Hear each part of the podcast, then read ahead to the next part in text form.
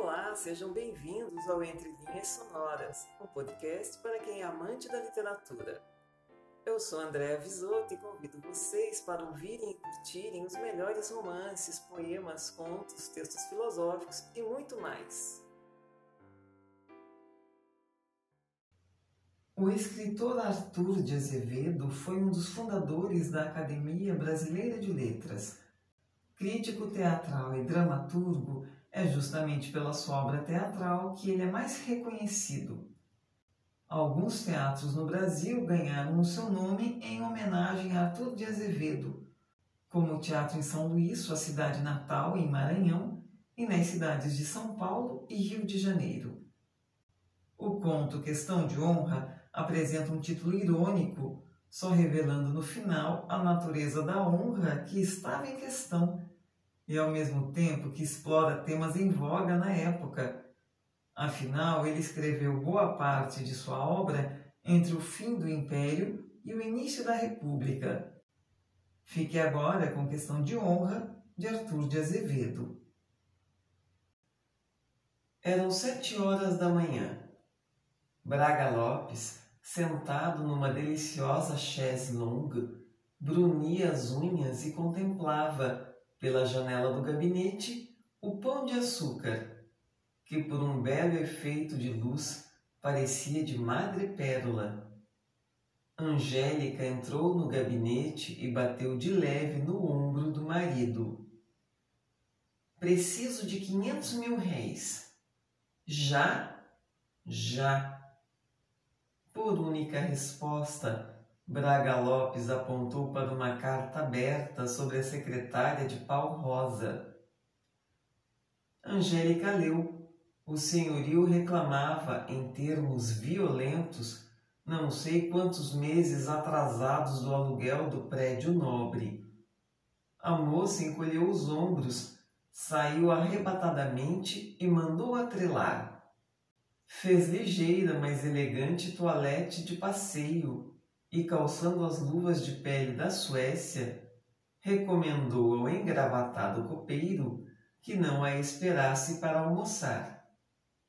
O marido ouviu rodar o cupê e chegou à janela.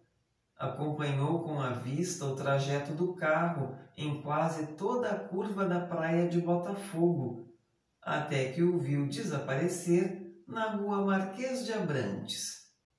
Aonde irá ela arranjar quinhentos mil réis a estas horas? Pensou. E sentando-se de novo, recomeçou a sua ocupação predileta, brunir as unhas. Ao entrar no cupê, Angélica disse ao boleeiro: Vamos à baronesa. A baronesa ainda estava no leito, Angélica foi introduzida no dormitório. Preciso de quinhentos mil réis. Já? Já. Impossível, minha amiga. O barão está em Petrópolis. Petrópolis em junho? Foi a negócio e não a passeio.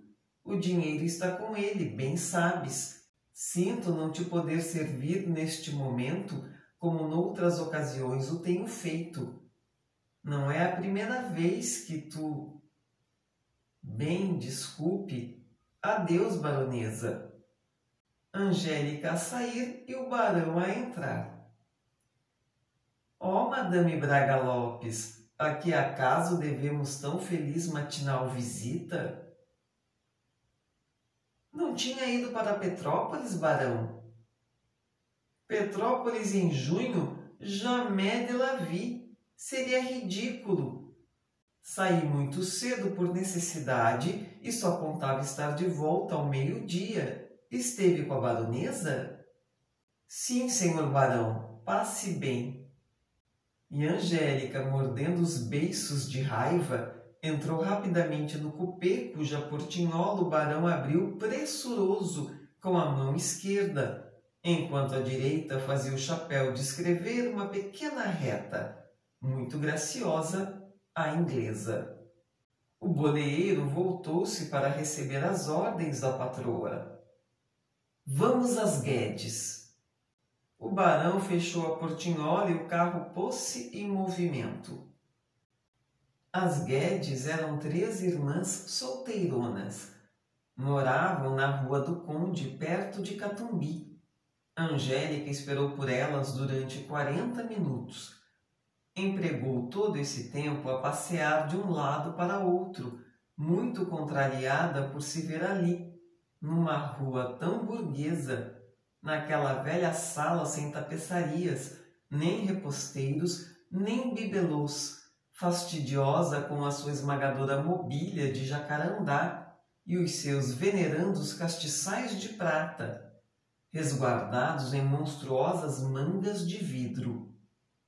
Numa velhíssima tela, o pai das Guedes, pintado a óleo, muito sério, inteiramente barbeado, de óculos, o pescoço escondido numa abundante gravata de cinco voltas, as mangas da casaca muito apertadas, as mãos a emergirem das rendas dos manguitos, olhava fixamente para Angélica e parecia dizer-lhe: Que vens aqui fazer?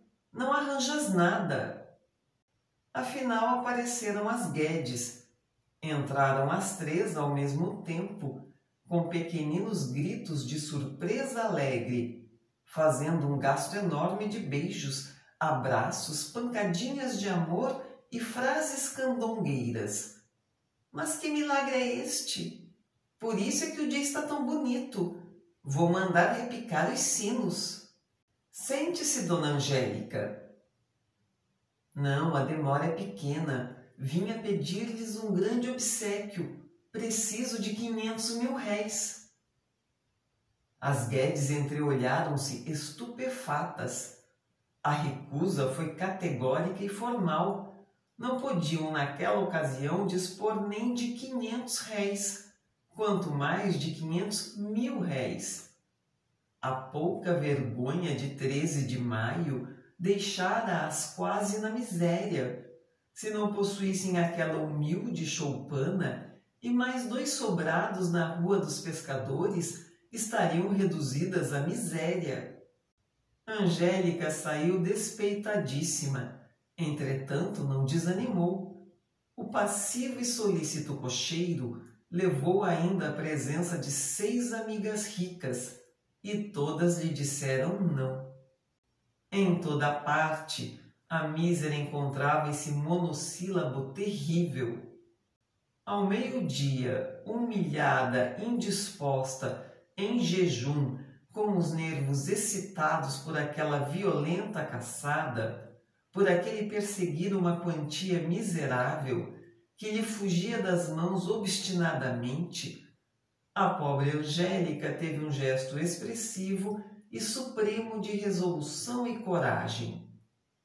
Alguns minutos depois, o cupê deixava-a no largo de São Francisco, ela tomou a pé a Rua do Rosário, atravessou a da Quitanda, dobrou a da Alfândega e, sobressaltada, palpitante, com muito medo de que a vissem, entrou precipitadamente num casarão de dois andares.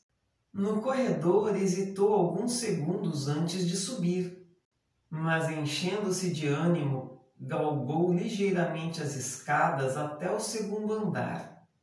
Abriram-lhe logo a porta e ela, trêmula, ofegante, com as mãos muito frias, sem poder proferir uma palavra, caiu nos braços de um homem que a recebeu com um beijo e lhe disse: Estava escrito que mais dia menos dia a senhora se compadeceria dos meus tormentos.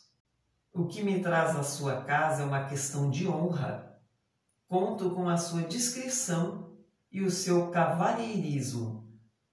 Preciso de. Angélica envergonhou-se de se vender por tão pouco e quadruplicou a quantia. Preciso de dois contos de réis. Já, já. O relógio da Candelária batia duas horas quando Madame Braga Lopes, perfeitamente almoçada, desceu as escadas da casa da Rua da Alfândega.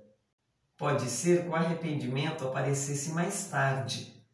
Naquele momento ela era toda satisfação e triunfo. A gentil pecadora entrou radiante na rua do ouvidor e foi ter ao Palais Royal. Ainda aí está?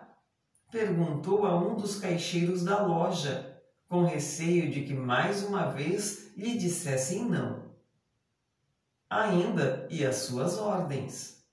Bom, acrescentou ela depois de um prolongado suspiro, aqui estão os quinhentos mil réis. Mande-mo a casa. Com efeito, exclamou Braga Lopes quando Angélica lhe apareceu às três horas. Com efeito, passaste o dia inteiro na rua. Sim, vê lá se achas que uma mulher que só tem brilhantes falsos e joias de pechisbeque possa facilmente arranjar quinhentos mil réis. Mas para que precisavas tu desse dinheiro? Perguntou indiferentemente o extraordinário marido. Uma questão de honra, meu amigo, Imagina que me apaixonei por um vestido que vi ontem na vitrine do Palais Royal. Imagina que a Laurita Lobo queria por força ficar com ele. Imagina que o dono da loja declarou que o entregaria a primeira das duas que lhe levasse 500 mil réis. Ah, bom. Assim, sim. Obtemperou Braga Lopes, que recomeçou fleumaticamente a sua ocupação predileta, brunir as unhas. E assim encerramos mais um episódio de Entre Linhas Sonoras, o podcast para os amantes da literatura. Nos encontraremos na próxima semana. Aguardo vocês. Até lá!